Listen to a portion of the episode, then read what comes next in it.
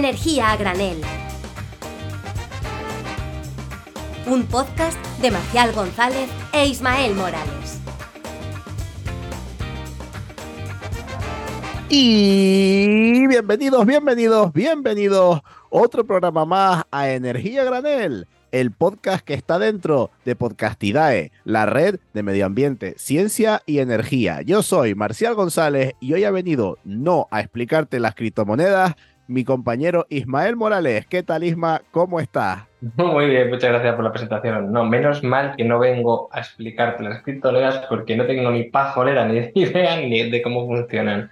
Entonces, si alguien algún día nos quiere venir a contar cómo funcionan y cuál es su consumo energético, que yo creo que es algo interesante, bienvenido sea, pero no en energía nómada, porque aquí hablamos de países. Efectivamente, y hoy nos vamos de viaje. Hoy ah, eh, cogiste el abrigo, espero que hayas cogido el abrigo, el gorro, eh, que te hayas preparado bien, porque eh, nos comemos un bocado grande hoy. Hoy, dentro de los países más pues ya todos pueden imaginar el, o sea, si han visto el, Lo han visto.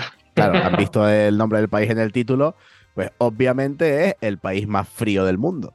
el más vamos, frío, el más grande y el más comunista históricamente. Pues si te parece, eh, hablando de comunismo, si te parece nos vamos ya de viaje porque siempre he querido eh, poner eh, una canción en el programa, así que te- si quieres te la pongo y, nos, y, y- y salimos Venga. corriendo. Vamos Venga. a hacer el check-in ya. Dentro canción.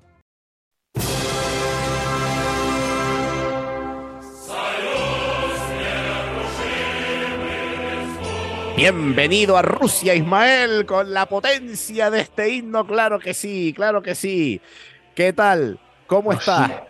Uf, lo siento en la sangre, ¿no? En plan, aquí de repente llegamos, todo el mundo se apellida Romanov, Suvorov, Tetrayakov, Tolstoy, Dostoyevsky, Chekhov, Sergei, Vladimir, Mijail, Juega muy bien al ajedrez. Esa es.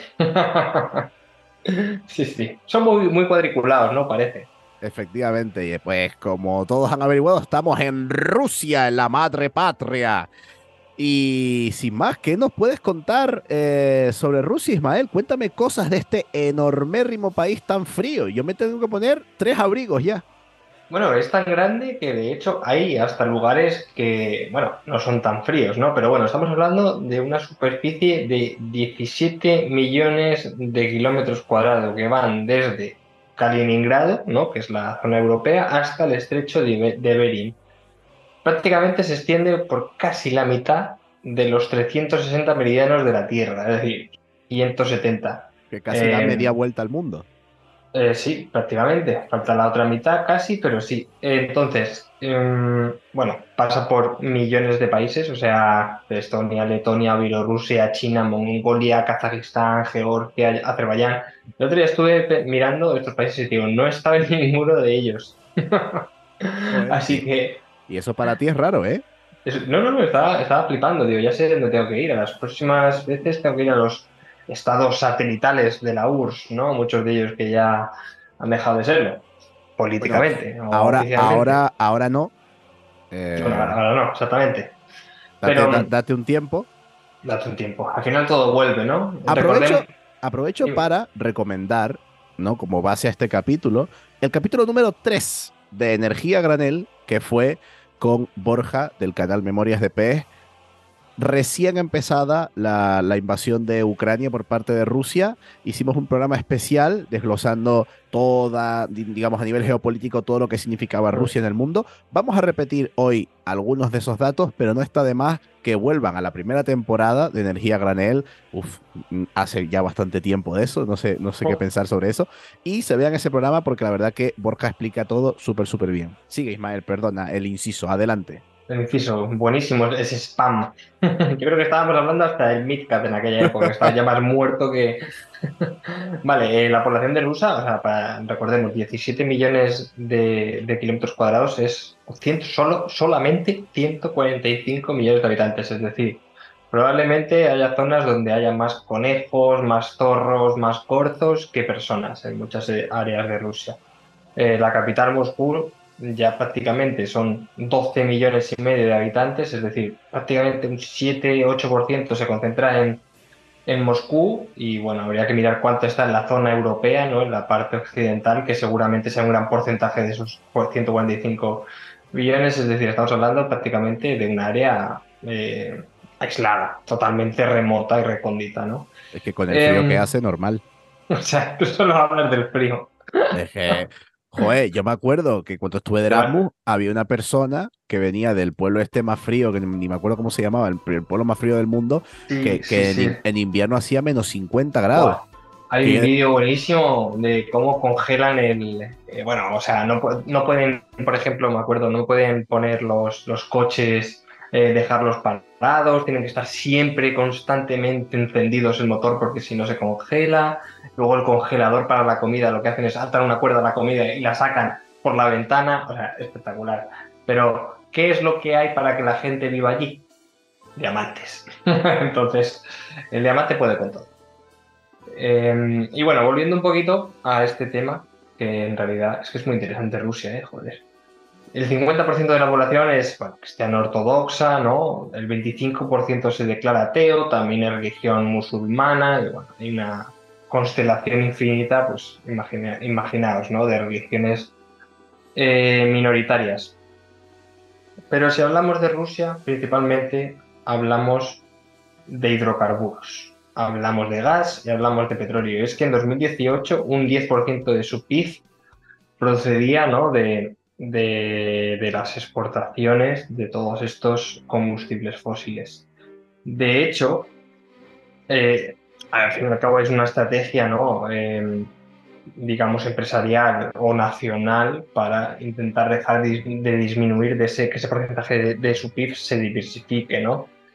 Pero Claro. bueno. eh, claro, que al ser un país sí. tan grande, obviamente tiene recursos de todo tipo dentro de su territorio y eh, ya hemos hablado, que ahora lo repasaremos otra vez, Mm. que eh, obviamente el- el- lo- la producción de combustibles fósiles es, si no la actividad principal, una de las mm, grandes actividades principales de, de Rusia. Claro. O sea, previamente justamente a, a- a toda la invasión de Ucrania, pues había una especie de política rusa que lo que promovía era eh, incentivar, atraer esa inversión extranjera, que obviamente se lo han cargado todo y daban incluso diferentes ayudas a las empresas que fueran allí a Rusia y se autoabastecieran, ¿no? Pues productos industriales o de fabricación rusa y que desplegaran allí toda su estrategia comercial. Como digo, todo esto se ha venido al, al garete con la guerra. Pero eh, lo que comentaba del PIB, ¿no? 10% de importaciones, la industria prácticamente es un 37% del, del PIB, ya hablaremos un poco de la industria más potente que tiene, que tiene Rusia más adelante, un 13%, prácticamente un 14% procede de la minería, un 16% manu- manufacturas, es decir, estamos hablando de, de un país que eh, tiene una industria muy potente y exportadora. Estamos hablando de que al final tienes fronteras con,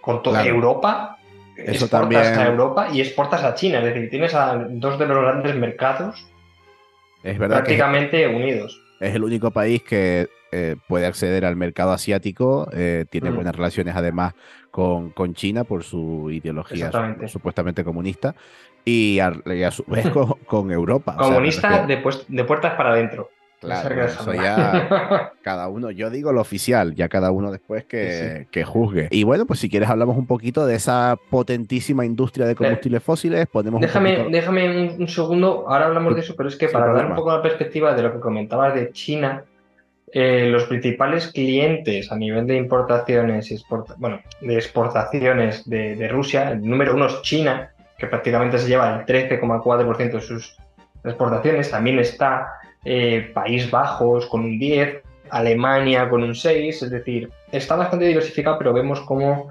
toda la zona de influencia que está alrededor, que todas las fronteras que tienen, que son enormes, eh, las aprovechan para vender todo el potencial de recursos naturales que tiene. Y sí, vamos a hablar, y te cedo la palabra, Marcel, para eh, hablar de combustibles fósiles. Muchas gracias, Ismael, por esa introducción tan grande que me das. Eh, bueno, pues un poquito, como ya decía, ¿no? Vamos primero a los números de los que ya hablamos en el capítulo con, con Borja, en ese capítulo 3 de Energía Granel, con, con Borja de, de Memorias de EP. Y memoria de, para memoria de pez la que tengo yo, por cierto, que me tuve que volver a escuchar el capítulo. Bueno, pues eh, en ese capítulo hablamos de eh, pues cómo parte Rusia antes de la guerra, porque obviamente hay un antes y un después de la invasión de Ucrania en cuanto a perspectiva de producción para, para, Rusia y antes de la guerra encontramos con que Rusia era el segundo mayor productor de combustibles fósiles del mundo. Y es que era el segundo mayor exportador de gas natural, el tercer mayor exportador de mm, petróleo y el sexto mayor exportador de carbón. Es decir, le daba combustibles fósiles a todo el mundo. Era una pasada. Sí. Durante la guerra, esto es muy interesante y es que eh, la propia Agencia de Estadística Europea, Eurostat, eh, tan solo unas semanas después de, de, de que Rusia invadiera Ucrania, eh, realizó eh, un acopio de datos y la verdad que, como ya comentamos, eran, eh, eran unos datos bastante potentes. Y es que el, eh, de la energía que se producía en la Unión Europea antes de la guerra, el 24,4% venía de Rusia. Es decir, gracias a la exportación de combustibles fósiles de Rusia, Europa generaba casi un cuarto de su energía, que es una barbaridad. Entonces, claro, ya partiendo de ahí encontramos que, por ejemplo, en cuanto a gas natural, el 41% del gas natural que se usaba en la Unión Europea provenía de Rusia. Claro, esto eh, ya partíamos de una dependencia energética brutal de Rusia. Recordemos, gran productor de combustibles fósiles. Tampoco me quiero eh, entretener, entretener mucho. ¿Qué hizo Europa con la guerra? Pues implementar las sanciones. ¿Qué fueron esas sanciones? Pues bueno, tampoco es que hayan sido una locura, vamos a decir pataleta. Europa dijo, ay, Rusia, no, no, qué mala eres, pero eh, traigo aquí hemeroteca, y es que en los primeros dos meses después de la invasión de rusa de Ucrania, tan malo que era eso. Y siendo malo, perdón. O sea... Claro, sigue siendo malo, sigue siendo malo. igual que criticamos a Israel por invadir Exacto. un país, igual, criticamos igualmente a Rusia por invadir otro país. Eso, eso que tiene que quedar clarísimo. Pero eh, Europa, a pesar de criticar también la invasión, en los primeros dos meses, eh, digamos que invirtió o pagó a Rusia la nada despreciable cantidad de 66.500 millones de dólares en importaciones de combustible fósil. O sea que eso de sanciones a Rusia y dejar de comprarle, nada, nada. Después de esos dos meses, ¿qué hicimos? ¿Nos paramos ahí? No. Si nos fijamos en los 100 primeros días de la guerra, Europa había importado de Rusia combustibles fósiles por valor de alrededor de 100 mil millones de dólares estadounidenses. O sea que financiando a Rusia a tope. O sea, es verdad que por un lado eh, sanciones y por el otro lado no me quiero quedar eh, con frío en invierno. Bueno, sí. el, el, tiempo pasa, eh, es verdad que a Rusia, a Rusia sí que le ha pasado factura la, la guerra y ya un poquito desde 2023, ya hace más de dos años de la guerra, casi, no, dos años y medio desde que empezó la guerra, que todavía sigue activa, que esperemos que acabe pronto, pero los datos nos dicen que sí es verdad que las exportaciones de combustibles fósiles de Rusia eh, han bajado bastante. Han bajado al resto del mundo, pero Rusia ha encontrado un aliado muy importante en todo esto, que ya lo comentaba Ismael, que es China. China ahora mismo es el mayor importador tanto de petróleo como de carbón de Rusia. Pero, ¿sabes quién es el mayor importador de gas natural licuado desde Rusia? Ay, mm, empieza por Úrsula.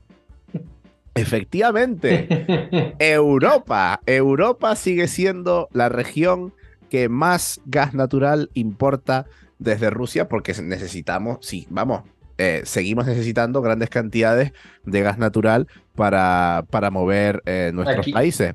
Sí, aquí hay un juego muy bonito de, de, trileros, que es lo que hacen los, los metaneros rusos cuando llegan a, a puerto, desgasifican, lo almacenan, luego llega otro camión, otro camión iba a decir, joder, otro metanero con bandera que no es de Rusia, se lo lleva a otro país y claro, ¿quién certifica qué reglamento de importaciones hay que te diga que ese, ese gas que luego va a parar a Brasil, que ha pasado por, la, una regasificadora de Gijón y venía el metanero de Rusia, sea de Rusia?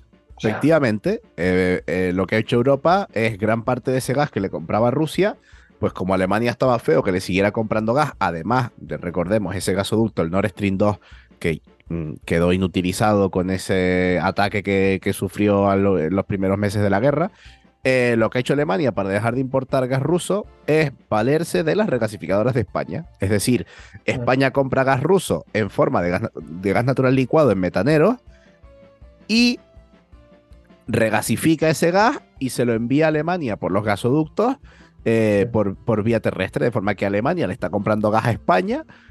España produce cero gas, natural, pero de repente, uy, eh, tengo ah. las reservas llenas de gas, estoy a tope. ¿De dónde vendrá todo este gas de repente en un barco con unos señores bebiendo bosca y no sé qué? Yo no tengo ni idea.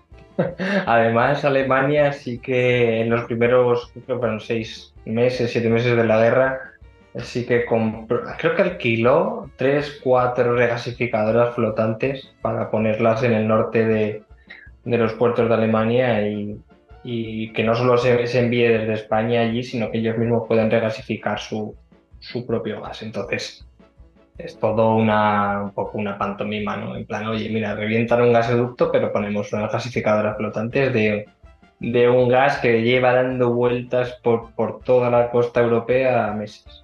Que para que nos hagamos una idea, eh, desde el 5 de diciembre de 2022, la eh, Europa es el mayor comprador de gas natural licuado de Rusia compra el 53% de gas natural licuado que, importa Rusia. Porque claro, recordemos que las sanciones fue a todos los rusos menos a la energía. A ver si vamos a tener ahora que pasar nosotros frío. Y es que también de, gas, de, gas, eh, de gases licuados del petróleo tampoco entraban esas sanciones y la Unión Europea importa el 42% de las exportaciones rusas de gases licuados del petróleo. Y así con otros productos petrolíferos, siendo el gas eh, el más importante. Así que encontramos que después de la guerra es verdad que han bajado bastante las, importaciones de Rusia. De hecho, hoy en día sí que hay un salto bastante grande. En 2023 sí que hemos encontrado tanto petróleo como gas natural en otros sitios, pero eh, hasta finales de 2022 sí que seguíamos importando eh, combustibles fósiles de Rusia a Cholón. 2023 sí se observa una, una reducción significativa pero te traigo datos los más eh, así actualizados que he podido encontrar, que son de junio de 2023, que dicen que Europa es, después de China, el segundo mayor importador de combustibles fósiles desde Rusia. Concretamente, en 2023 ha importado combustibles fósiles por un valor de 20 mil millones de dólares estadounidenses. Que ¿eh? menos, es nada. O sea, estamos hablando de una barbaridad de dinero eh, que seguimos eh, pagando a Rusia por sus combustibles fósiles. Así que todos estos que están pensando que bueno, que, que Rusia ya se pasó. No, no, no. Es que seguimos importando una barbaridad de petróleo y una barbaridad de gas natural. Porque obviamente, pues, nuestras industrias siguen eh, basados bastante eh, en, toda esta dependencia del, petróleo ruso. Y bueno, pues un poco hasta aquí eh, el poner esta, el situar a Rusia en este mapa geopolítico como gran exportador de combustibles fósiles. si quieres podemos pasar ya a hablar de, de su sistema energético. Pues bueno, hablando ya de, la, de, la, energía en Rusia, obviamente, o sea, aquí no va a haber ninguna sorpresa. Llevamos desde que empezó el programa hablando de que Rusia es un país productor y exportador de combustibles fósiles. Cero sorpresa que de repente encontremos que eh, la, la mayor cantidad, digamos, la fuente de energía primaria de Rusia es el gas y el petróleo. Y es que de energía primaria, el 50% de la energía primaria consumida en Rusia es el gas. Seguido de un 25% de petróleo. Aquí una cosa para nuestros telespectadores que nos estén telespectando, y es que normalmente en los países siempre encontramos que el petróleo es el rey y después va el gas por los sistemas de transporte. ¿Qué pasa en Rusia? Que hace mucho más frío que necesidad de movernos. Entonces, cuando lo que prima es el frío que hace y no que tengo que coger el coche, acabas gastando más gas que petróleo. Eh, porque obviamente hace mucho frío, todas las calefacciones están basadas en gas y hace falta muchísimo gas para calentar todas esas casas con todo el frío que hace. La tercera fuente de generación es el carbón con un 11%, esto a datos de 2023. Poco me parece, ¿eh? la verdad, 11%, me imaginaba más. Sí, pues supongo que serán algunas calefacciones de carbón. Rusia, la verdad, que no tiene eh, demasiadas centrales eh, energéticas de, claro. térmicas de carbón. Eh, porque eh, pues las otras dos fuentes de energía que podemos destacar son la nuclear y la hidráulica, siendo eh, pues eh, la participación de otras renovables, solar y eólica, menor al 1%. Ah. menor al 1%, es increíble esto, ¿eh? Efectivamente. ¿Qué nos dice todo esto? Pues que Rusia hoy en día alrededor del 85% de su energía la obtiene de combustibles fósiles, de su energía primaria. Claro, el otro 15 es entre hidráulica y nuclear. Ah. Es decir, que si, si no contamos la hidráulica como renovable, ¿no? Como renovable nueva, porque la, hidráulica es convencional, digamos, fuentes de energía nueva, no hay nada. En Rusia no hay ni solar, ni eólica, ni biomasa, nada. Eso fuera.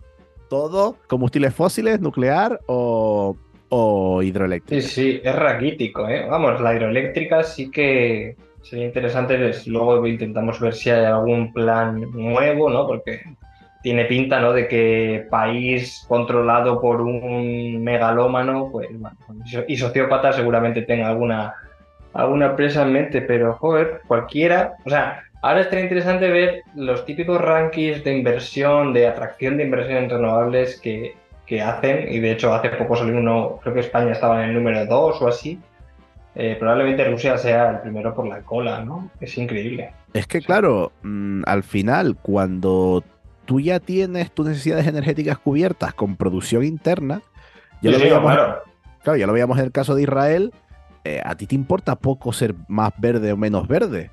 Bueno, si no, claro, o sea, si no has firmado nada. Claro, o sea, me refiero, si eres, si eres un loco que está metido en una casa en Moscú invadiendo países, pues claro que a ti no te interesa ser verde.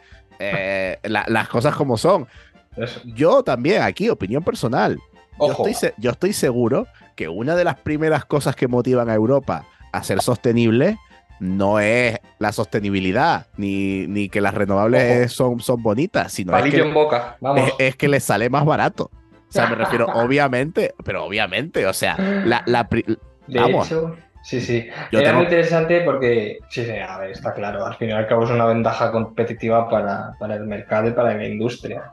Pero me acuerdo, justo ahora me estaba acordando de cuando hubo una bajada o sobre todo hubo un corte, no sé si fue, claro, porque Putin antes de la guerra de Ucrania ya estaba jugando un poco con el suministro, ¿te acuerdas que había ya un tira y afloja, de ahora cierro, porque hay un fallo en una válvula y, que se le caía, se le caía la moneda al suelo, ay, me toca recoger, no te puede abrir la válvula. Como la escena de, padre de familia, ¿no? Que se pega ahí dando vueltas ahí con la pierna. ¡Ah! ¡Ah!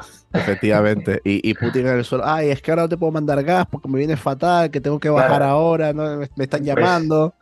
Pues, se ha visto que, claro, al fin y al cabo, los pozos de extracción de gas no se pueden parar como así, ¿no? Porque el, gas va a, salir, va, a salir a seguir saliendo, ¿no? Y va a aumentar la presión y puede romper el gasoducto pues lo que hacen era directamente, para no vendérselo a Europa y jugar con la fluctuación de los precios, lo liberaban. claro, ¡Ostras! era una locura. Y se vio como, con imágenes satelitales, ¿no? De estar por calor, los puntos de fuga de metano que habían y eran los pozos que justamente Rusia no prefería tirar el gas del, precio que le tenía y de las reservas, la cantidad de reservas que tiene, a vendérselo a Europa, en este caso Alemania, ¿no? Todo Hungría, la, el gasoducto pasa por Ucrania. Anda, pues eso, eso yo no lo sabía, espero que nadie le haya acercado un mechero a, esa salida. a la frontera de Rusia. Al final, al final eh, los ucranianos pensando cómo derrotar a los rusos y era acercarles un mechero a la, a la frontera. ¿no? Eso es. No, no, bueno, eh, en cuanto a energía eléctrica. Pongámonos serios, eso es. En cuanto a energía eléctrica, otra vez, cero sorpresas.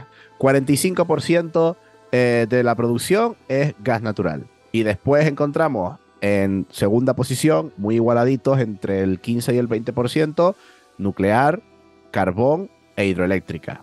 Pero obviamente gas natural. Si es que, si, si hasta lo regalan a la atmósfera, que lo estaban ahí regalando a quien lo quisiera, a quien lo quisiera coger, obviamente eh, va a ser su, principal fuente de, energía también de, generación eléctrica, que sirve para la calefacción, le sirve para las centrales de ciclo combinado y generar electricidad, o sea que ellos están muy, muy a gusto.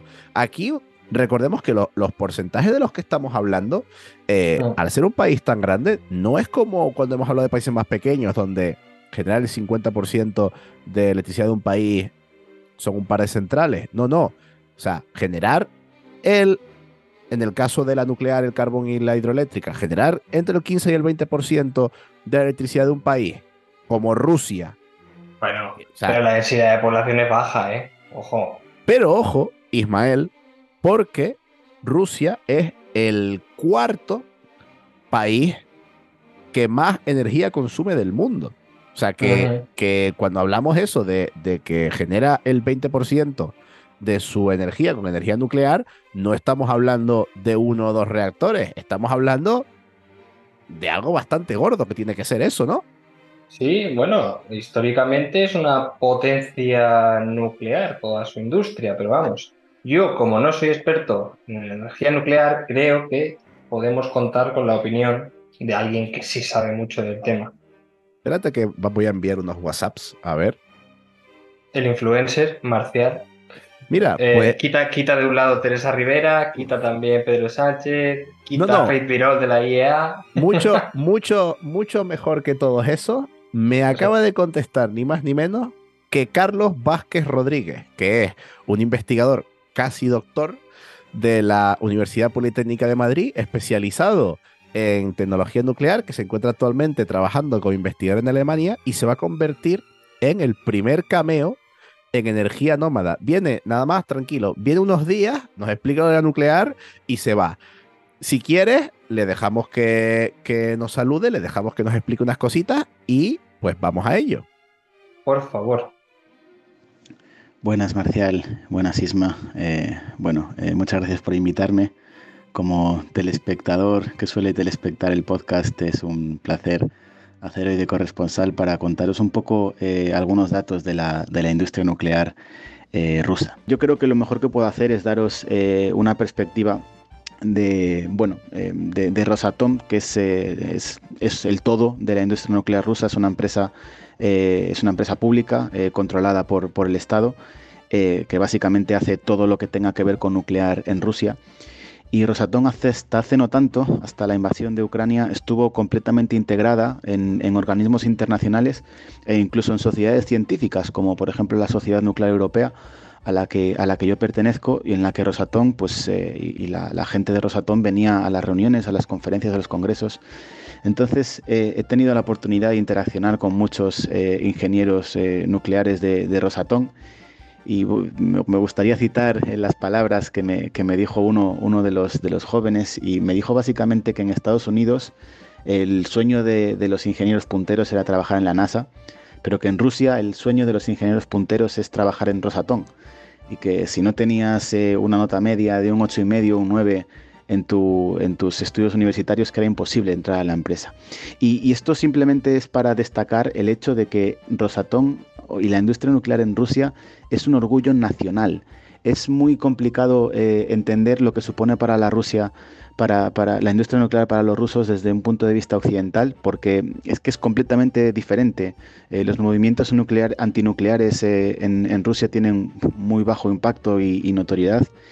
Y esto, bueno, hace, hace que hayan sido capaces o que eh, no tengan un rechazo, un rechazo social de cara a, combinar, por ejemplo, eh, eh, o digamos a encontrar muchas sinergias entre usos civiles y usos militares de la energía nuclear. Esto es una cuestión a destacar sin duda de la industria nuclear rusa. Bueno, primero, antes que nada, muchas gracias Charlie. Síganle en Twitter, arroba Charlie Nuclear. Y bueno, ya han visto cómo de importante es casi una cultura la energía nuclear en Rusia no es, no es ningún secreto y es que está muy desarrollada. Es, eh, ya lo han visto, casi que el orgullo de, la nación. Está un cuadro de Lenin y al lado un átomo de uranio 235. Claro, yo creo que el ajedrez, la, Tolstoy, eh, lo que has comentado, Lenin y la nuclear. Bueno, buen compendio, pues, ¿eh? Pues vamos a ver entonces cómo, cómo integran esa tecnología y, cómo son capaces de, desarrollar el país. Charlie, adelante. Actualmente Rusia tiene, tiene reactores modulares pequeños en, en operación eh, esto es el gran hot topic de la industria nuclear actualmente también en Occidente, los Small Modular Reactors, pero bueno, a eso habría que dedicarle un, programa entero. Pero el hecho es que Rusia los tiene en operación y básicamente son diseños muy similares a los eh, submarinos nucleares, que, a los reactores nucleares que tienen en submarinos. Eh, también eh, son líderes en, rompehielos nucleares, que es un uso dual. Son, son barcos militares, pero que se usan para, con usos civiles principalmente. Estos rompehielos también son, el sistema de propulsión también es nuclear. Y todos estos reactores, todos estos usos combinados, les hacen llegar a un nivel tecnológico, estas sinergias les hacen llegar a un nivel tecnológico no tan fácil en otros países como en Occidente o en Europa principalmente. la, la industria civil y la militar es están completamente separadas en los pocos países en los que existe eh, industria militar eh, nuclear. Em, Cuestiones a destacar, son, son líderes en muchas tecnologías, en centrales de generación cuarta de sodio, eh, tienen el único reactor de potencia en operación del mundo. En otros países discutimos sobre cuándo va a llegar la generación cuarta, otro tipo de, reactores, no como los convencionales. En Rusia ya opera y lleva operando el BN 1200 durante varios años.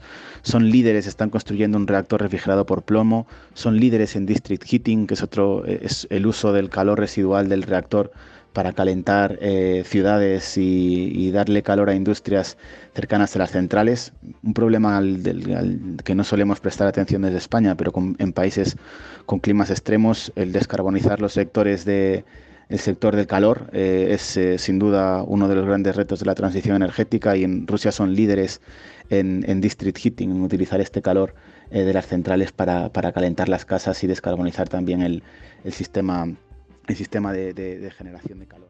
Pues madre mía, la verdad que no solo es una cultura nacional, sino que gracias a lo que nos está aportando Charlie nos damos cuenta de que son punteros tecnológicos. O sea, es que eh, ya no solo es que lo veneren, sino que el átomo eh, forma parte de, su día a día. Lo tienen metido, lo tienen metido por todos lados. Sí, sí, totalmente. O sea, al fin y al cabo, cuando tienes un estado detrás que te apoya, económicamente, pues mira, esto es lo que pasa. Y pues lo que pasa es que no me queda claro, es verdad que son un país con una cultura nuclear tremenda, pero ¿qué querrán, o sea, hacia dónde estarán mirando? Sí, la verdad, porque en renovables, como hemos visto, poco. Bueno, pues vamos, vamos a preguntarle a Charlie a ver qué opina él. Que nos cuente. Simplemente decir que los planes a futuro eh, de Rusia con la nuclear eh, pretenden llegar a 44 gigavatios eh, en 2035. Estos son 20 reactores más de los que tienen. Sin duda no lo cumplirán porque eh, las inversiones económicas de Rusia en este momento tienen otras prioridades que no son su, sistema energético. Pero sí que hay que decir que, siguen, siendo, siguen siendo líderes tecnológicos cuando Rusia es un líder de exportación de tecnología y cuando cayó la URSS y quisieron, quisieron exportar eh, reactores a, Occidente, tuvieron que adaptarse a todos los estándares de seguridad de Occidente y básicamente desarrollaron reactores avanzados al mismo nivel eh, de, los que, de los que están en Europa. Eh, o sea que a, nivel tecnológico siguen siendo, siguen siendo referencia y a, nivel seguridad pues tienen, tienen, ya cumplen los, los, reactores que han exportado, cumplen los estándares europeos o de Estados Unidos. Eh, eh, son líderes en exportación, de hecho actualmente tienen reactores en operación en Ucrania eh, post-soviéticos, de reactores con, que cumplen estos, estos, estos criterios de seguridad de Occidente. Están en operación ya en Ucrania, Irán, China, India y Bielorrusia. eh, tienen reactores en construcción en estos mismos países, pero hay que sumar a Bangladesh, hay que sumar a Turquía, que es un país de la, de la OTAN. Eh, tienen, tienen reactores en construcción en Irán, tienen reactores en construcción en, China. Acaban de poner un reactor en operación en Bielorrusia, Europa están construyendo reactores en Egipto, están construyendo. Bueno, pues la, joder, la, verdad es que están presentes eh, con esto de la tecnología nuclear, hay que sumarla a todas esas exportaciones energéticas de las que hablamos. Por supuesto, hay que hablar no solo del uranio que exporta Rusia, que también es uno de los principales exportadores de uranio del mundo, sino también exporta tecnología nuclear, eh, construyendo centrales nucleares todo alrededor del mundo. Lo que no me acaba de quedar claro, que ahora se lo preguntamos también a Charlie, como no, es si esa exportación de tecnología y de combustible nuclear ha afectado verdaderamente después de la guerra. O sea, después de la guerra, ¿cómo son, cómo es el panorama que se pinta para Rusia en cuanto a tecnología nuclear? Exactamente, porque al final la credibilidad y la confianza en un país que ha invadido otro que era totalmente legítimo, pues bueno. A ver cómo, cuánto duran los contratos. Bueno, vamos a preguntarle a Charlie. Eso es. Y bueno, llego a la parte más polémica quizás del audio. Em, cómo ha afectado eh, esta exportación de reactores y de tecnología rusa, eh, cómo ha afectado la guerra a estas relaciones de estas relaciones tradicionales de Rusia con Occidente en la exportación de tecnología nuclear. Bueno, pues eh, hace, hace no mucho un reactor en, en, Eslovaquia se, se, completó la operación comercial de un reactor de tecnología rusa. Ya hablamos de dentro de la Unión Europea. También dentro de la, también muy cercano a, bueno, dentro de la Unión Europea, Finlandia, eh, tiene, tenía un plan que paró de construcción de un reactor, de un reactor nuclear ruso, ruso se paró después de, la invasión de Ucrania, pero tenemos un, país eh, muy especial en muchos sentidos como Hungría, que tiene un contrato firmado para la construcción de reactores nucleares rusos y que lo mantiene, eh, que lo mantiene y que parece que, va para adelante el tema. Así que sí, eh, Rusia, a pesar de la invasión de Ucrania, todavía mantiene relaciones eh, de exportación de, reactores a, países del bloque occidental y no solo reactores. probablemente lo más, lo más crítico de todo sea eh, la exportación de uranio enriquecido, eh, en la que Rusia controla el 50% eh, de la exportación de uranio enriquecido, el que se utiliza en las centrales a nivel mundial. un cuarto del uranio enriquecido de Europa viene, de, viene también de Rusia y estas actividades no se han sancionado, básicamente porque le harían más daño a, a Europa y a Occidente que el poco dinero relacionado a, esta, exportación, el poco dinero que recibe Rusia, que al final eh, los, números están completamente fuera de escala si los comparamos con el, con el coste del gas natural que exportaba. Y esto, esto es un poco todo. Eh, Rusia, la industria nuclear es un orgullo nacional, es una industria de alto nivel tecnológico sin duda alguna y que sin duda eh, es y será parte fundamental del sistema energético ruso eh, mientras eh, en toda la transición energética, si es que Rusia está interesado en esto de la transición. Pero bueno, eso os lo dejo a vosotros. Gracias de nuevo por la invitación y un cordial saludo a, todos los oyentes y sobre todo a Amperio el Payaso, mi, personaje favorito del podcast. Bueno, muchísimas gracias Charlie. Eh, recuerden, Carlos Vázquez Rodríguez, investigador de la Universidad Politécnica de Madrid, actualmente trabajando como investigador en Alemania. Recogemos ese saludo a Amperio el Payaso, seguro que le hace muchísima eh, ilusión que lo saluden, yo se lo traslado. Y me voy a quedar con el dato de que el 50% del uranio que se usa en el mundo proviene de Rusia. O sea, es que es una barbaridad, me parece un dato impresionante. Es decir, literalmente medio mundo nuclear vive, proviene de Rusia. No solo construye la central, sino que exporta el uranio. Eh, eh, es una barbaridad. Ah. ¿Qué peso tiene Rusia en la energía nuclear del mundo? De hecho, nos incluyó en las sanciones, bueno, las sanciones, la, pataleta, ¿no? Esta de Europa, por la dependencia que tenía, sobre todo Francia, ¿no? Que gran parte del uranio sí que lo importa de, también de, los, los, países del Sahel, ¿no? Pero sí que al fin y al cabo no se incluyó ahí por, ese peso que tiene.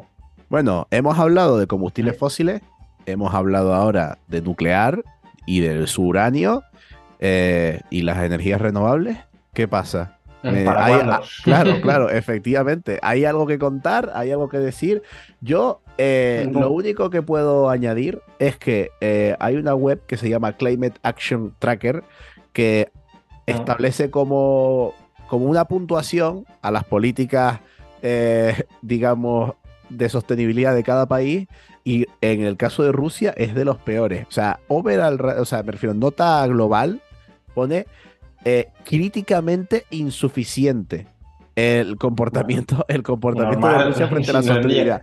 No llega ni al 1% de la generación eléctrica. Es que es una locura, pero cuéntame, o sea, ¿qué, qué objetivos tiene? Bueno, a ver. ¿Cómo, cómo se plantea la sostenibilidad? Rusia se comprometió a alcanzar la neutralidad climática en 2060 y para ello puso unos objetivos intermedios, ¿no? De reducir un 30% a 2030, un 50% a 2040 y luego se saltó en 20 años. Objetivos concretos, eh, desarrollo de energías renovables que nosotros hayamos encontrado.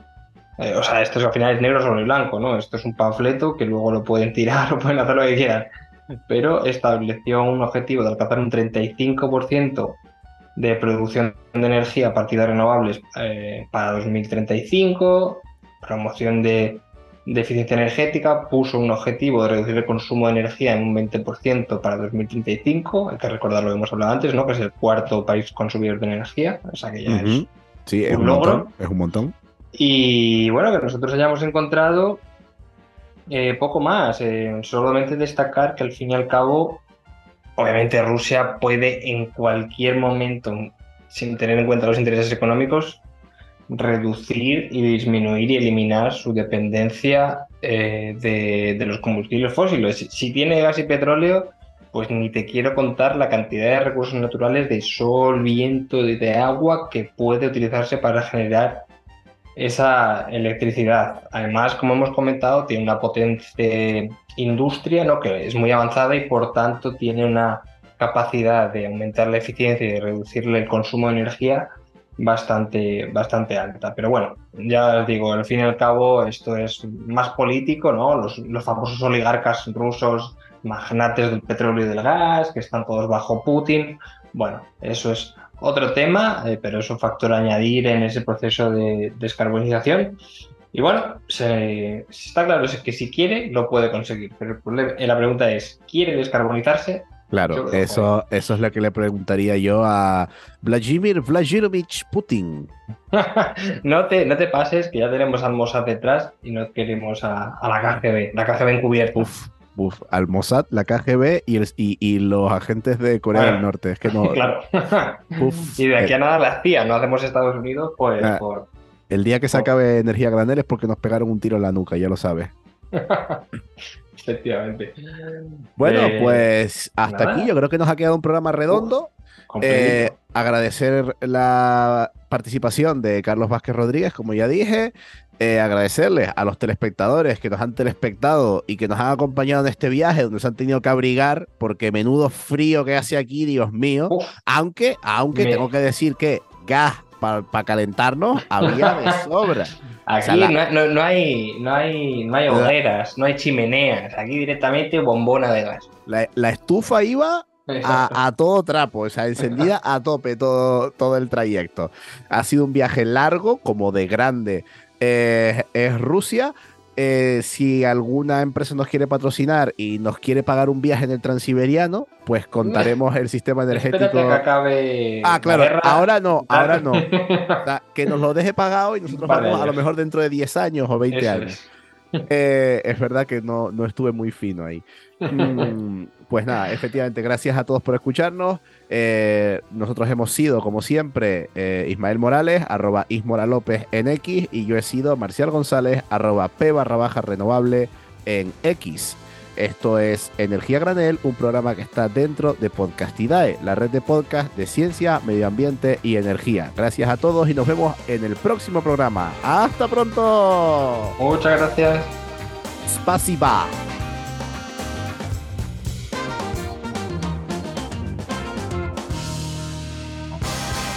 Energía a granel, un podcast de Ismael Morales y Marcial González.